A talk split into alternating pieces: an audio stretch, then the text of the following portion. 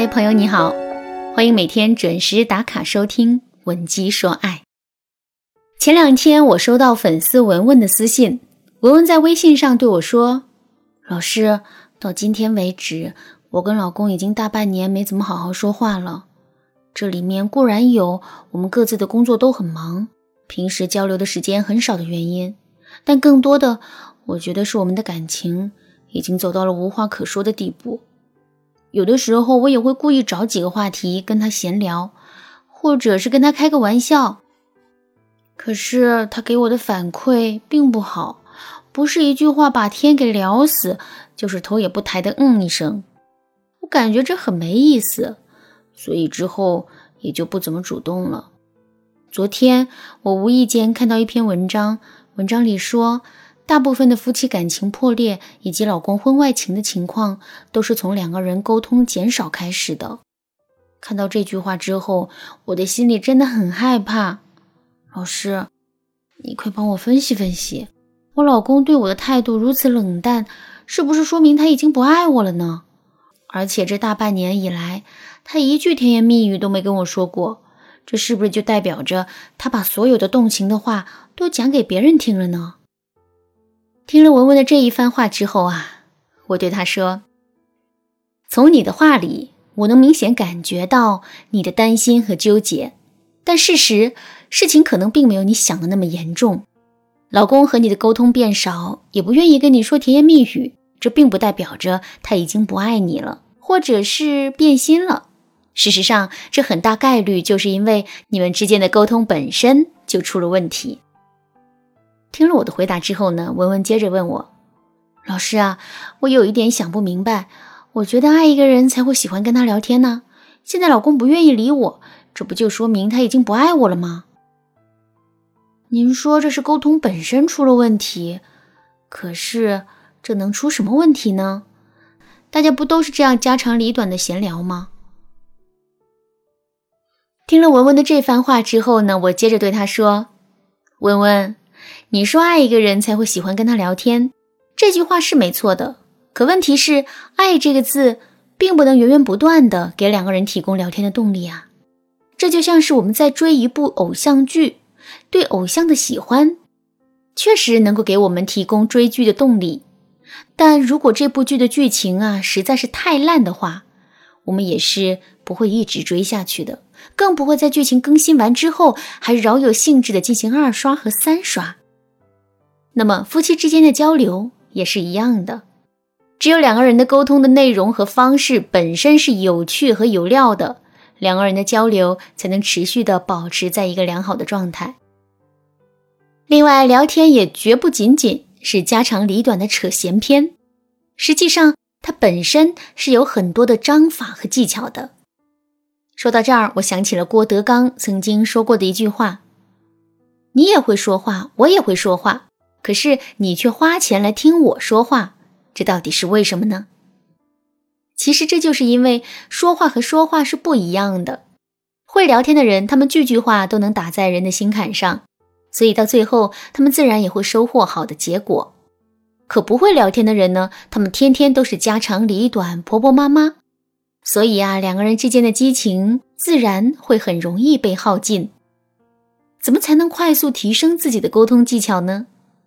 其实这也很简单，我们只需要能做到两点：第一，能够源源不断的提供话题，改掉一成不变的沟通方式；第二，在聊天时能够带给对方良好的情绪体验。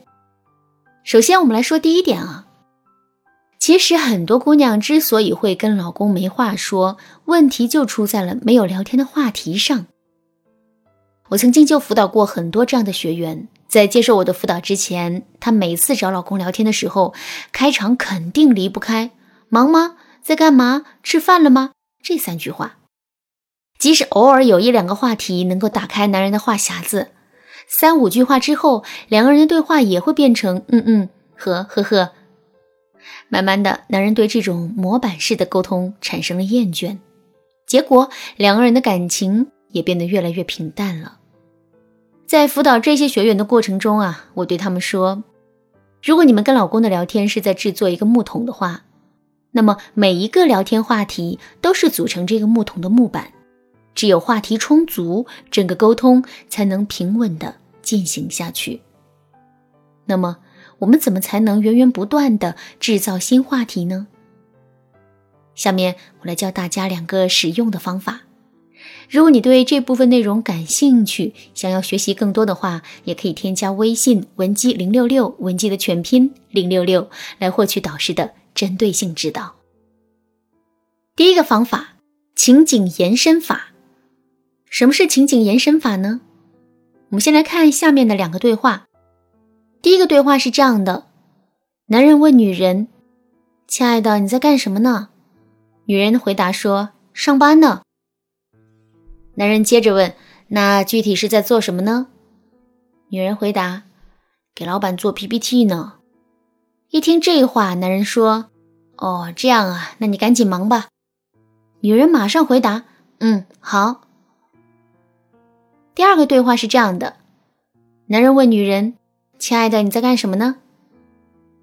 女人回答说：“唉，像一只泄了气的气球一样，无精打采的上班呢。”男人接着问：“怎么会无精打采呢？到底发生了什么事？”女人继续回答说：“给我那红太狼老板做 PPT 呢。要是今天做不好的话，保准会挨他的平底锅。”男人接着说：“怪不得你最近总是忘东西呢。这一下原因终于找到了。”女人说：“哼，才没有！人家可是个勤奋上进的好员工，天天上班都戴大红花呢。”男人说：“哈哈，我现在怎么突然有了一种红太狼正站在你身后，然后满眼凶光的瞅着你的感觉呢？”女人说：“你可别吓我，算了，我还是好好上班吧。”哼。男人说：“加油，加油！”听完这两个对话之后，你有一种什么样的感觉呢？你是不是会觉得第一个对话越聊越窄？越聊越枯燥，可第二段对话却能无限的延伸下去呢。其实之所以会有这样的不同，就是因为第一段对话一直在聊事儿，可第二段对话却加入了情景。通过情景的延伸，我们能捕捉到丰富的画面，而一个画面是由多个人事物构成的，这一些能成为两个人沟通的新话题。如果我们把情景拿掉，只是单纯的在说事的话，那么这些刺激新话题产生的前提条件就全都消失了。那么我们该怎么构造情景呢？大家一定要记住一个公式：比喻加心理加事件加环境。比如说，男人问我们在干什么，我们回答男人说在看书呢。这个回答其实就可以按照我们的公式进行拓展。比如，我们可以对男人说：“我正在像一只懒熊一样趴在软软的沙发上，惬意的看书呢。今天的阳光真好，透亮的光斑落在书本上，我感觉自己的心情都被点燃了。”这么一说，情景是不是就有了呢？其实，根据我们不同的表意和需求，构造情景的公式还有很多。如果你想学习更多的话，可以添加微信文姬零六六，文姬的全拼。零六六来预约免费的咨询指导。好啦，今天的内容就到这里了，剩下的部分我会在下节课继续讲述。文姬说爱，迷茫情场，你得力的军师。